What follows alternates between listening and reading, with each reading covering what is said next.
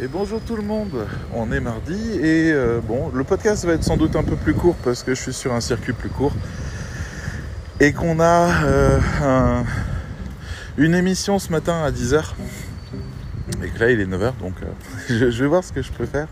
Puis je suis pas sûr, je sais pas à quel point j'ai des choses à raconter sur le sujet d'aujourd'hui donc on verra où ça nous emmène. Alors hier il y a eu un événement que je suis toujours avec un certain intérêt, même si ça baisse un petit peu avec le temps. Mais bon, j'avoue que cette fois-ci, ça s'est un peu, ça a un peu restimulé les choses. C'était la keynote d'Apple et ce, cet événement qui est une présentation produit que vous connaissez si jamais vous avez euh, vous-même des appareils, même d'autres marques. En ce moment, tout le monde fait des keynotes depuis que on s'est rendu compte que Apple, euh, ça, ça marchait bien pour eux de faire des keynotes. Donc il y a la keynote de Google, celle de Microsoft, celle de Huawei, celle de Samsung. Voilà, il y a plein de keynotes. Et donc celle d'Apple, ben, excepté le fait qu'ils ne la font plus en live, ce qui était un cérémoniel euh, exceptionnel, et je pense qu'il faudrait vraiment qu'ils révisent ça parce que c'est super bien de préparer des vidéos qui claquent leur race avec des effets spéciaux comme on n'en a jamais vu, complètement dingue, euh, pour présenter des produits d'une manière hyper efficiente, mais on a perdu le direct. Et bon, je voulais m'arrêter un instant là-dessus parce que ce qui fait communauté, c'est les cérémoniels, le fait d'être ensemble en direct en train de vivre un événement. Donc, les keynotes, jusque-là, c'était le jour où Apple parlait à ses, clients, à ses consommateurs, customers, pour leur annoncer avec fierté le travail qu'ils ont accompli pour eux. Et l'espoir que ça leur plaise. Il y a toujours ce côté euh, où ça passe en jugement.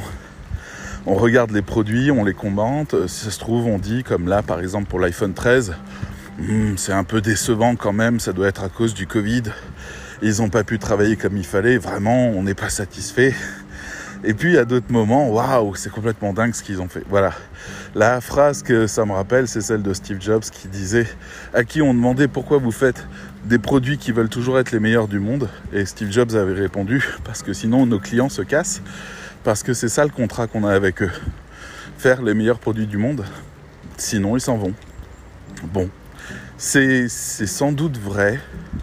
C'est compliqué le rapport que les gens ont avec la marque parce euh, parce qu'on sait tout ce qu'elle n'est pas, on sait tout ce qu'elle est, mais on est admiratif de voir qu'elle recrute en permanence les meilleurs cerveaux, ou en tout cas c'est ce qu'elle dit, parce qu'avec l'écho autour de la Silicon Valley, on sait que Apple fait partie des marques que les ingénieurs évitent. Donc je ne sais pas trop qui vient ou quel pont d'or ils doivent faire pour réussir à récupérer les uns et les autres, mais en tout cas voilà. Ils n'hésitent pas non plus à mettre 4-5 ans à préparer une fonctionnalité pour être certain qu'elle marche. Ils pensent énormément aux usages avant d'intégrer des fonctionnalités. Toutes ces choses-là, en fait, rentrent dans une certaine philosophie qui me correspond et je pense que c'est un peu le cas de tout le monde. C'est les pragmatiques. C'est-à-dire, ok, tu m'as rajouté ce truc génial, mais je l'utilise jamais, donc c'est de la merde. voilà, ça c'est mes raisonnements à moi, c'est-à-dire euh, téléphone pliable, waouh, ça a l'air trop bien, mais en même temps quand j'écoute les gens, je me rends compte que bah ils l'utilisent pas, ou mal, ou pas assez, ou que ça les saoule, donc c'est de la merde. voilà, mais mais mais l'ingénierie doit être quand même félicitée. Euh, non, si ça ne sert pas, c'est de la merde. Donc c'est un peu là-dessus que que j'ai des affinités avec Apple. Je me souviens avoir eu un téléphone Samsung et avoir été un peu étonné de voir que toutes les applications étaient en double. Il y avait celle officielle Google et puis celle de Samsung qui faisait la même chose. C'est juste que Samsung voulait mettre les siennes. Bon, c'est le genre de raisonnement que, je ne comprends pas parce que je, je suis normalement celui qu'il faut satisfaire dans l'histoire. C'est pas Samsung qui doit se satisfaire lui-même. Donc bref, je suis un petit peu perplexe par rapport à toutes ces choses-là. Et c'est pour ça qu'Apple a une certaine lisibilité qui se perd un petit peu, mais, mais qu'on retrouve juste après. Bref, là où je voulais en venir, c'est sur certaines annonces de, ce, de, de cette keynote qui m'ont laissé réfléchir à, ce que Apple essaye d'atteindre. Et voilà, je vais vous en parler de deux ou trois. qui sont plus ou moins marquantes, mais qui sont synonymes de quelque chose. Alors, la première, ben, c'est tout au début de la keynote. Ils viennent de proposer un nouveau forfait pour la musique qui coûte 5 dollars, mettons 5 euros. Allez, on, va dire qu'ils font kiff kiff, je suis pas certain, mais bon, on va dire qu'ils font kiff kiff, c'est-à-dire le forfait le moins cher qui existe peut-être actuellement, et ils le donnent avec l'accès à la totalité des musiques, la totalité des albums, la totalité des playlists, y compris des nouvelles playlists qui viennent de générer, qui sont basées sur l'intelligence artificielle, avec plein de guillemets, de Siri, c'est-à-dire à la place de dire joue-moi une playlist de, on dit joue-moi de la musique pour le dîner, pour un dîner agréable. On définit ce qu'on veut comme ambiance, ou plutôt ce qu'on s'apprête à vivre. Et Siri, donc l'algorithme qui a une base de données phénoménale, c'est-à-dire chaque utilisateur, quand il écoute un morceau et qu'il écoute le morceau suivant, eh ben pour, euh, pour Apple, ça fait un lien entre les deux morceaux, un lien de goût. Et ça, Apple le fait depuis 20 ans maintenant. Il y avait même un truc qui s'appelait DJ Genius, quelque chose comme ça, dans iTunes il y a longtemps, qui permettait de, générer à partir de nos musiques la meilleure playlist possible basée sur l'usage de tous les utilisateurs d'iTunes. C'est vachement bien. Ça permettait en un clic de lancer sa soirée et d'avoir confiance dans les enchaînements. Et Apple donc revient avec ça en se disant ok maintenant on sait quelles musiques sont les plus écoutées lors des dîners, par exemple, faisons une playlist, etc. etc. Donc a priori, il y aurait des commandes comme ça qu'on pourrait donner pour avoir la musique avec. Donc là, on a un forfait à 5 euros. Mais il a une particularité, c'est que, outre le fait qu'il n'a pas toutes les options musicales actuelles, audio spatial, Dolby Surround, lossless, et qu'il n'y a pas non plus les vidéos, eh ben, il n'est pas sous forme d'application. C'est un forfait qui est uniquement utilisable avec Siri. Donc, imaginons que j'ai ce forfait. Je dis à Siri, hey, euh, lance-moi tel album. Et il le fait. Il n'y a pas d'archives, il n'y a pas de bibliothèque, il n'y a pas de proposition.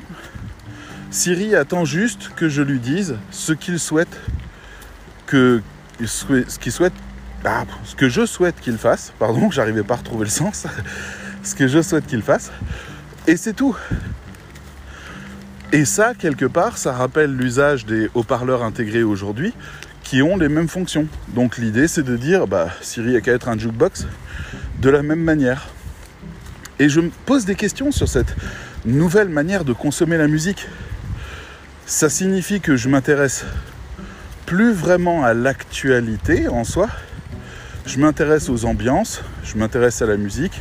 Je ne peux rien mettre en favori, donc je ne garde pas de mémoire musicale. Je me libère du passé.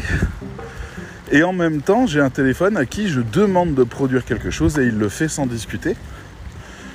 Si vous y réfléchissez, c'est vraiment une nouvelle manière de consommer la musique et un nouveau paradigme aussi pour la musique. La musique n'est définitivement plus un objet qu'on conserve. Ça n'est plus un CD ou ce genre de truc. Ou peut-être que si, ça en deviendrait une espèce de jukebox mais pour le coup, les gens achèteraient encore des CD pour garder ces musiques après les avoir découvertes dans le jukebox ou euh, juste pour avoir de la pointe. Mais je suis même pas sûr. Je pense que si j'avais un tel forfait, je l'utiliserais juste tout le temps. Mais à chaque fois, je devrais émettre un souhait. Je pourrais pas juste cliquer pour écouter ma musique. Il faudrait que j'émette un souhait de. Et ça, ça m'a questionné vraiment sur l'usage à qui ça s'adresse Les gamins? Parce que Apple travaille beaucoup sur cette cible. Est-ce que c'est des gamins qui, vont changer de manière de consommer leur musique? En disant ouais écoute ce dernier morceau, hé Siri, euh, lance ce morceau et hop Ou est-ce que c'est euh, un, truc vraiment bas de gamme qui serait là juste pour euh, faire un peu la pointe pour les gens qui n'ont pas de sous. Est-ce que c'est vraiment une question de sous? Apple a raison de baisser le prix de moitié puisqu'il y a plein d'options qui n'y sont plus. Mais en même temps, est-ce que les gens consommeront moins de musique?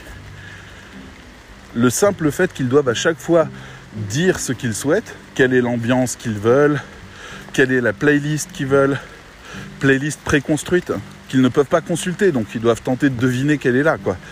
Mais pourquoi pas? Parce que Apple multiplie les playlists, donc il y a une chance quand même que si vous disiez je veux la playlist des meilleurs morceaux de YouTube, elle arrive.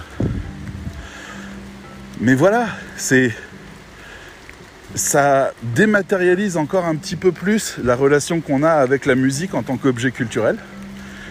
Ça en devient quelque chose de juste souhaitable. Fais un souhait, c'est tout. C'est étonnant. Ça rend l'appareil un peu magique. Je fais un souhait et il apparaît. Donc, vu que Apple essaye de mettre Siri en avant parce qu'ils essayent de croire en cette technologie vieillissante, parce que vraiment euh, Siri existe depuis 30 ans maintenant, et il y a un vrai problème dans sa conception de base qui fait que Siri ne deviendra jamais intelligent.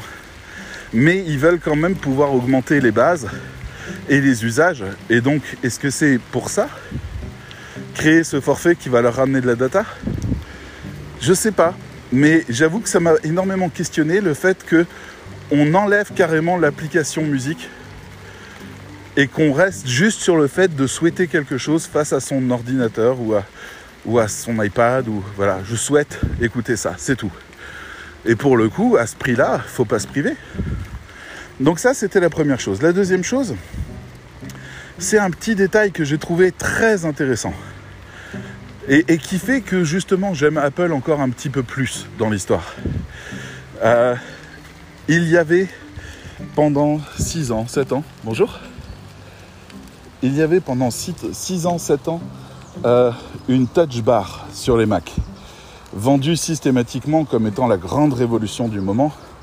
La touch bar est fabuleuse, etc. etc. Une instant, je vais juste remettre la laisse à Oli. Viens là ma belle. C'est bien. Ouh, t'as pas envie. Voilà, on y va. Non? Oli Oli, stop. Arrête. Viens ici. Ah, mais. Oli. Tu commences à m'embêter. mais j'y crois pas, elle veut pas. Hein. Voilà. Allez, viens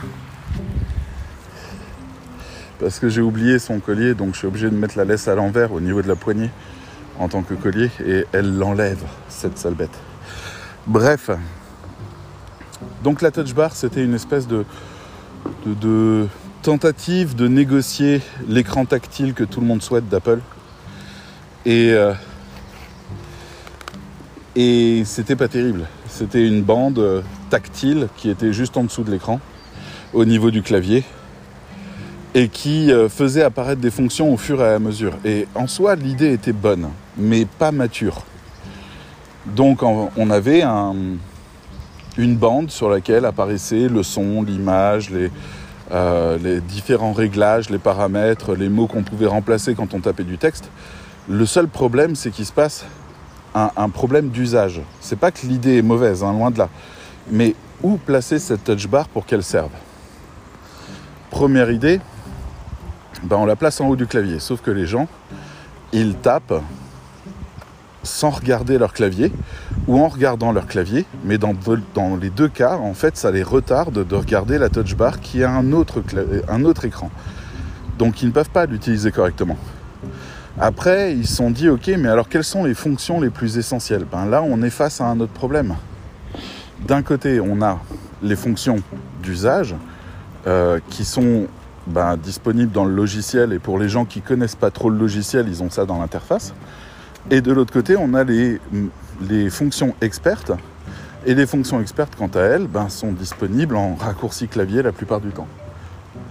Donc, les gens qui connaissent vraiment bien un logiciel connaissent tous les raccourcis clavier. Et ça leur fait perdre du temps la touch bar. Donc en fait, la touch bar n'a aucun usage. Il n'y a vraiment aucun case use où on a besoin de la touch bar c'est vraiment juste euh, de la perte de temps. Donc c'est pour ça que mon dernier ordinateur, par exemple, j'ai pas pris avec. Donc ça fait que j'ai pris le plus bas de gamme de, de leur proposition parce que je voulais pas cette foutue touch bar. Et pourquoi pas? Elle sert à rien. Elle est très belle, elle donne très envie, elle est magnifique, mais elle sert à rien. Donc bah là, ils viennent d'annoncer les nouveaux ordis et ils les ont enlevés. Et c'est un constat d'échec en termes d'usage ils ont retiré une technologie qu'ils ont développée qui leur a coûté des millions d'euros à développer cette saloperie. Parce que c'était vraiment autant en termes d'ergonomie que de termes de, technologie, c'était quelque chose de brillant. Mais si ça sert à rien, il faut l'enlever.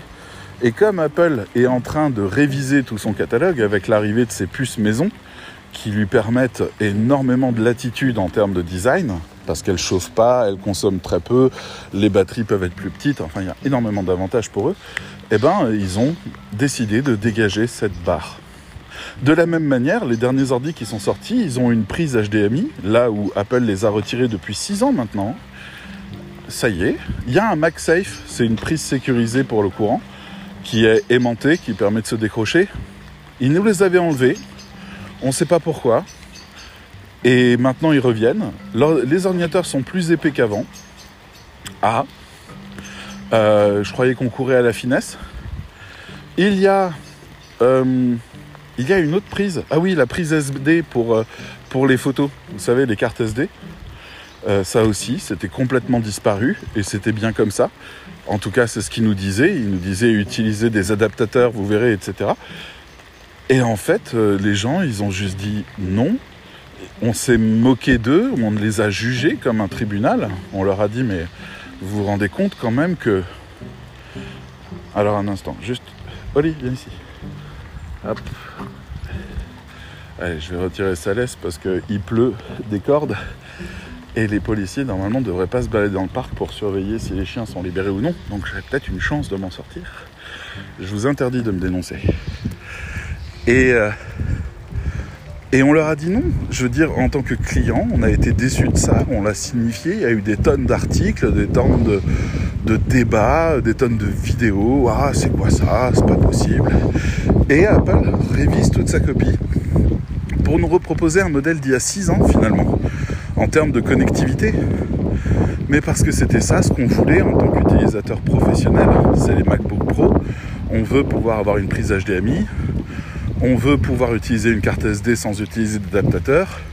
On est content qu'il y ait des ports Thunderbolt 4 qui permettent, donc les ports USB-C, qui permettent de brancher des adaptateurs, mais c'est super, mais on va pas en brancher 4 ou 5 ou 10 quoi. Donc on est euh, voilà. on est étonnamment satisfait finalement de cet énorme retour en arrière, plus de touch bar, tous les connecteurs de retour. C'est quand même à la fois un constat d'échec et à la fois une réconciliation par rapport à leur, euh, euh, technologie disruptive, par rapport à leur proposition de design. Il y a une vraie réconciliation. Donc tout le monde se réjouit de ça. C'est un peu comme si c'était la plus grande nouvelle, le retour en arrière. Et ça, j'ai trouvé ça vraiment intéressant parce que comment vous mettez en scène votre constat d'échec? Comment vous dites à vos clients que vous avez été nul, que vous n'avez pas assuré là? Comment on formule ça? Eh bien, eux, ils l'ont formulé en disant nous avons décidé de remettre le clavier, donc c'est la bande sur laquelle, euh, enfin, que la touch bar remplaçait la bande avec tous les raccourcis, qui est un clavier physique. Nous avons décidé de remettre le clavier que nos clients adoraient tant. Et nous espérons qu'ils se réjouiront de notre nouveau clavier technologique, tout ça. Et on s'est dit, T'es mignon. Merci, c'est gentil, mais t'es mignon. Donc voilà. Et une seconde. Olivier, viens ici. Bonjour. Mon chien ne comprend pas ce que vous faites. Oli, stop. vous inquiétez pas. Hein. Non, non, vous inquiétez pas. Oli, stop. Oui, oui, mais c'est vraiment. C'est vraiment. Oli Oli tape. Et c'est vraiment, c'est amusant, c'est vraiment par rapport à vos gestes. non, non, mais allez-y, continuez, elle doit apprendre aussi. Elle apprendra de vous. Allez, Olivia ici. un monsieur qui fait des mouvements de, karaté ou de tai chi, je ne sais pas, dans le parc. et Oli qui est resté sidéré devant. Bref.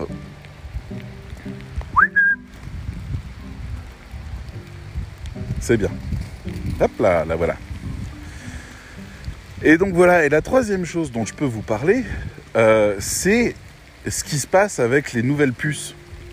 Et c'est extrêmement intéressant par rapport à tout ce qui se passe sur le marché. Apple l'année dernière a sorti des puces qui sont les puces M1. Alors tout le monde a entendu parler de près ou de loin en disant waouh, c'est complètement dingue, ils ont fait des puces qui sont euh, des puces de téléphone, en gros qu'ils ont fait un peu plus épais avec plus de cœur, et puis ils ont adapté leur ordinateur et maintenant leur ordinateur est aussi puissant que des Intel i9, c'est quand même quasiment le très haut de gamme. Et euh, par contre, elle coûte rien à produire et euh, elle consomme rien. Elle consomme 5 fois moins que ces puces Intel. Et elles ont des niveaux de calcul qui sont très basiques, euh, voilà, c'est très. Bah, je pourrais vous l'expliquer, mais c'est chiant. En gros, voilà. Donc on change, on passe d'une technologie Intel à une technologie ARM. Et Apple fait ça depuis qu'ils font des iPhones quasiment. Ils créent leur propre puce. Donc ils ont juste fait une puce pour le Mac. Quand je dis juste, hein, ça a été 6 ans de développement, mais ça y est, c'est fait. Et donc ils ont sorti la M1. Et la M1, tout le monde est scié en disant mais c'est complètement dingue, c'est une toute petite puce et elle fait autant qu'une quasi haut de gamme de chez Intel, c'est fou. Et Intel, depuis un an, euh, fait des tonnes de pubs en disant non, non, non, on est bien, nous. Nous, on fait des trucs cool. Non, non, non, non, nous, on va sortir des nouvelles technologies, nouvelle génération. Oh là là, non, non, non, il faut pas abandonner les puces Intel. Et là, Apple arrive en disant Bon, alors on a fait une nouvelle puce, elle s'appelle la M1 Pro. Elle fait deux fois mieux que la M1. Voilà. Et euh, elle bouffe toujours pas d'énergie.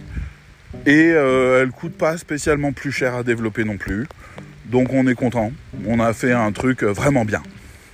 Alors là, j'imagine Intel qui s'est littéralement décomposé. En un an, Apple fait x2 sur les bénéfices de sa technologie x2.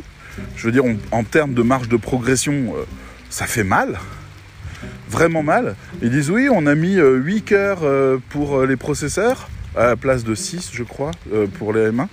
Et puis, on a mis 16 cœurs graphiques. Donc, en fait, elle est équivalente à une carte moyenne gamme, haut de gamme du marché. C'est dans la puce. On s'est pas fait chier, on a tout mis dedans.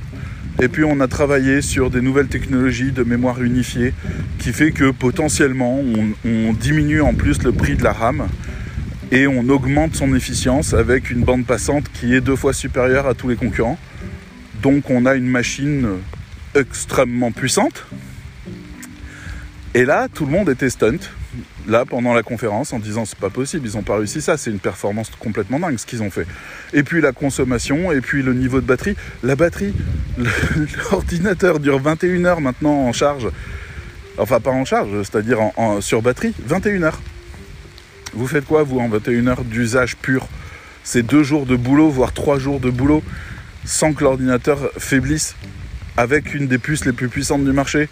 Ça va? Vous êtes bien là? Parce que là, euh, Apple vient juste de ringardiser tout, y compris ses propres Mac. Voilà, tout a été ringardisé. Mais attendez, parce que ça, c'est pas compter Apple. Apple, ils sont venus et ils ont dit bon, on a fait la M1 Pro, on était euh, contents de nous. Alors on a fait la M1 Max. Oh ben là, on est simplement passé à x3. Elle est trois fois plus puissante que la M1. Elle est dix fois plus puissante que la M1 sur le graphisme. Elle a des modules spéciaux qui servent uniquement au traitement des données visuelles et auditives, donc euh, tout ce qui est euh, traitement audio-vidéo. Euh, elle a une carte spéciale qui est équivalente à une Afterburner qui vaut 1200 euros sur les Mac Pro. C'est-à-dire l'ordinateur dont on parle, là, qui vient de sortir gentiment, il est plus puissant que les Mac Pro à 7000 euros tranquille. Donc bien sûr, euh, on parle d'ordinateurs. Alors au niveau de leur prix, euh, je crois que c'est entre 2003 et 2007, parce qu'il y a une taille 14 pouces, 16 pouces sur laquelle ils ont mis les meilleures dalles du monde, les mini OLED. Allons-y, n'hésitons pas. 6 micro studio permettant d'enregistrer avec une qualité son studio directement, euh, une webcam qui balance du 4K. Bref, ces machines sont un véritable fantasme pour tout le monde, mais un fantasme qu'on avait perdu parce que Apple a commencé à se détourner de plus en plus de, son souhait de faire des machines professionnelles pour aller de plus en plus vers des machines design avec que des ports USB-C, avec une finesse dingue, avec et en fait c'était pas ce qu'on voulait. Et voilà. Donc cette keynote que je vous explique comme ça, je vous en parle d'un point de vue émotionnel, pas du tout. Il faut que vous achetiez ces machines, elles sont hors de prix. Euh, et puis on n'en a pas besoin de toute cette puissance. C'est vraiment pour les gens qui font du montage 4K, 8K sur 5 écrans différents. Parce que oublié de dire que les nouveaux MacBook sont capables de sortir sur, je crois que c'est 5 écrans 8K. stable. Désolé, elle va sur la route là. Alors quand je dis stop, mon chien s'assoit. Et là, bien sûr, il est assis au milieu de la route. Viens ici. Je sais que t'as pas envie, mais c'est pas grave. Hep, arrête tes bêtises. Voilà. C'est bien, on va y aller. Et donc voilà. Maintenant, qu'est-ce qu'on peut en tirer comme conclusion de ce truc-là? Ben, ce qui fait l'attachement euh, à Apple, c'est le fait de sentir qu'il y a de la bienveillance dans ce qu'ils essayent de faire. C'est-à-dire quand ils partent sur un délire de ouais, on va faire un truc encore plus technologique, encore plus fin, encore plus fin, avec des prouesses incroyables. Olivier, viens, traverse. Eh ben, on, est là et on suit ou on suit pas, mais c'est juste un produit. Mais en fait, on est. Vous vous rendez pas compte Je veux dire, les, les gens qui ont commenté la keynote, les journalistes ont dit on a été gâtés. Ah bah Apple a fait un truc bien pour nous. Stop. Oli, stop. Et ça, ça signifie que tout le monde se sent concerné par les produits d'Apple. Si jamais Apple sort un mauvais produit, un truc qui ne nous plaît pas, eh ben on va juste... Euh, euh, comment dire Pardon, il y a beaucoup de circulation, j'attends de voir si un clampin me laisse passer, mais non. Allez, on y va. Euh, et, si jamais un produit qui sort est, mauvais, eh ben, certaines personnes sont privées d'appareils pendant un an parce qu'ils voulaient renouveler et ils pouvaient pas. Donc il y a un rapport d'interdépendance, d'interconnexion. On ne sait pas qui travaille avec qui. C'est un peu comme si on savait où était le Père Noël et que chaque année le Père Noël faisait une keynote pour annoncer les cadeaux qu'il avait prévus pour cette année-là. C'est un peu le même raisonnement. Je veux dire, moi, on parle d'ordinateurs que j'achèterai sans doute jamais parce que infiniment trop cher, infiniment trop puissant et, et j'ai pas l'usage de tout ça. Euh, mais, euh, mais je suis satisfait quand même. on a un rapport. Je sais pas s'il existe une autre boîte qui fait ça. Je sais pas. Euh, on, on veut pas être déçu de leur proposition, même si on l'achètera pas. On veut que les choses fassent sens. Ça nous rassure de voir qu'Apple continue à, réfléchir à ce qui peut être bon pour nous tous. Euh, nous tous, les clients, hein, pas, ils se prennent pas pour Dieu non plus, mais, euh, mais ça, c'est un truc qui me fascine. Ils reviennent en arrière, ils virent la touch bar et on leur dit merci. On l'achètera peut-être même pas là, pareil. Ah merci, vous avez enfin enlevé la touch bar. Ah vous avez changé le clavier, c'est plus un clavier ciseau, c'est un clavier, euh, c'est plus les claviers papillons, c'est les retours des claviers mini ciseaux. Ah, je m'en fous. Je sais même pas comment ils sont fabriqués ces appareils. Qu'est-ce qu'on me raconte? Ah vous avez fait une puce euh, M1 Max. Ah là là, qu'est-ce qu'elle est belle. Je, pense que je pense qu'on peut retrouver ça chez les fans de Ferrari par exemple, qui regardent. Mais vous savez ceux qui n'ont pas l'argent d'en acheter une neuve ceux qui éventuellement un jour accompliront leur rêve en en achetant une d'occasion. C'est ça. Et qui la laisseront au garage, la bichonneront, etc. Je crois que c'est un peu le même rapport. C'est-à-dire, qu'est-ce que Ferrari a produit de nouveau? Ça nous fait rêver de savoir que quelque part, des gens intelligents se sont réunis pour travailler sur des produits qui doivent euh, nous rendre la vie meilleure et qu'on a le droit de condamner si ça n'est pas le cas. On a le droit de leur dire non mais votre appareil là, il sert à rien. Qu'est-ce que c'est que ces blagues Donc, et puis on peut les engueuler. Ils ont déjà eu du bashing par rapport à des produits qu'ils ont sortis que les gens n'ont pas compris ou, qui n'avaient pas un bon usage. Ils se sont fait bâcher mais par leurs propres clients, par leurs fans. Donc croyez pas que c'est un truc bien d'être fan d'Apple, qu'on va toujours être d'accord avec eux, c'est tout l'inverse, il n'y a pas plus sévère qu'un fan d'Apple. Pas plus sévère. Donc, moi, ça m'amuse ce genre de cérémonial. J'oubliais en quatrième point, ils ont sorti les nouveaux AirPods. Euh, qui sont euh, leur, leur, Big Mac. Hein. Je veux dire, en ce moment, euh, il y a quasiment un, un, casque connecté sur deux qui sont des AirPods. Et donc, ils ont créé les nouveaux AirPods, ceux qui devraient remplacer les anciens. Et ce que ça rajoute, eh ben, je vous conseille, si jamais vous avez l'occasion, c'est le Dolby Audio, Dolby Surround et et l'audio spatial qui donne en fait une vraie sensation de spatialisation que je n'ai connue pour l'instant que sur un casque qui valait 1500 euros et qui était fabriqué par un des plus grands fabricants de casques et de hi-fi au monde. Et c'était juste un entrée de gamme, mais là j'ai eu l'illusion, la même illusion que procure des AirPods Pro à 150 balles aujourd'hui. Donc ça vaut vraiment le coup, ça fonctionne avec le forfait Apple Music, bien sûr, mais ça vaut vraiment le coup. Et, si vous avez l'occasion, d'ailleurs, je le redis hein, assez souvent, l'audio spatial d'Apple est unique sur un seul point, c'est qu'il est spatialisé, c'est-à-dire il y a des, il y a, des capteurs dans le casque. Oli, non. Viens ici. Oli, ça suffit. Non, tu ne manges pas ça. Lâche. Viens ici. Viens ici, ça suffit les gens qui jettent des sandwichs. bon, ce parcours est pas génial parce que je suis obligé de traîner en ville le temps d'enregistrer le podcast et le chien trouve de la bouffe partout. Ça suffit, Oli. Enfin. Donc, ce que je disais, c'était que il y a des puces spéciales dans le casque qui permettent de savoir quel est leur positionnement l'une par rapport à l'autre et par rapport au nord et par rapport à tout ça. Ce qui leur permet de savoir dans quelle position votre tête est. Ce qui leur permet de déplacer tout le son de droite à gauche en fonction de ça. Et ça, c'est la particularité d'Apple. Mais c'est pas le Dolby Atmos. Le Dolby Atmos qui spatialise tous les instruments. Celui-là, il est disponible chez absolument tout le monde, avec n'importe quel casque stéréo de bonne qualité et avec une source Dolby Atmos. Il y en a sur YouTube, par exemple. Donc euh, ne croyez pas qu'Apple fait sa révolution. Mais le petit truc en audio spatial est vraiment sympa et crée une illusion en plus. Mais, le Dolby Atmos, allez-y, jetez-vous dessus. C'est vraiment... Euh, je suis convaincu aujourd'hui quand il disait que c'était la, la, troisième étape après le mono et le stéréo. Euh, c'est vraiment ça, quoi. On est vraiment sur quelque chose d'incroyable en termes de son et de satisfaction qui est complètement dingue et disponible chez tout le monde avec des simples casques stéréo. Voilà. Donc, je crois que j'en ai terminé, mais c'était juste pour vous dire quel rapport en fait les gens entretenaient avec Apple, comment Apple euh, revenait en arrière sur certaines choses pour être au plus proche de la demande réelle de ses clients, comment Apple révise sa copie et, et s'excusera pas, mais proposera quelque chose de très satisfaisant. Comment Apple disrupte aussi son propre marché en détruisant la valeur de tous ses anciens Mac en sortant des monstres, comment Apple veut détruire littéralement Intel et imposer que tout le monde passe à cette nouvelle technologie qu'il développe et qui, qui amène tellement de preuves que ça en deviendra vite indiscutable?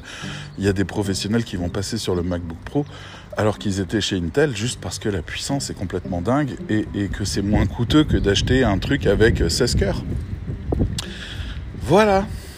C'est très intéressant de, voir ça parce qu'en fait ça montre à la fois la force et la fragilité de la marque, à la fois ses plus grandes peurs, mais aussi sa plus grande satisfaction, à la fois la, crainte de perdre la confiance de ses clients, quitte à revenir en arrière sur un design, et revenir sur un design d'il y a 6 ans, vous, vous imaginez pas la douleur pour Apple de faire ça? Et de l'autre côté, de, vouloir amener des nouvelles technologies et des nouvelles choses pour créer toujours la référence afin de rassurer les clients de la promesse de Steve Jobs qui était oui, nous faisons bien les meilleurs ordinateurs du monde. Et c'est, c'est une histoire de communauté. Si vous ne le voyez pas, c'est là où c'est très intéressant. C'est une histoire de communauté comme celle de Ferrari, comme celle d'Harley Davidson, comme celle de tous ceux qui croient en la bonne volonté, le savoir-faire et la passion de la marque qu'ils suivent. C'est pour ça qu'il y a des passionnés de course automobile qui aiment suivre leur marque préférée, les Lancia, les, les, euh, je sais pas, les Citroën et compagnie quoi. C'est pour ça que les gens veulent de la passion, mais ils veulent de la passion sincère. Et là, on est, aussi bizarre que ça puisse paraître, sur de la passion sincère. Ils ont vraiment essayé de faire quelque chose d'incroyable, de nous étonner, de nous émerveiller avec des puces qui sont sans équivalent actuellement sur le marché, alors que c'est pour des ordinateurs portables. Et euh, c'est ce qu'on veut. On veut croire dans ce monde qui n'a pas de limite. On veut croire dans le génie humain. On veut croire dans le fait que des gens ont une vision et qu'on peut les suivre. C'est ça. Allez. Il est sans doute temps pour moi de vous laisser. Aujourd'hui, je ne veux pas vous saouler avec ça, mais je voulais vous raconter un petit peu ce qui se passe de l'autre côté du miroir quand on, ne connaît pas la marque et qu'on voit tellement de gens s'exciter dans la presse et ailleurs. Bah voilà, vous savez un peu pourquoi tout le monde pense comme ça. Bonjour. Allez, je vous laisse. À très bientôt. Ciao.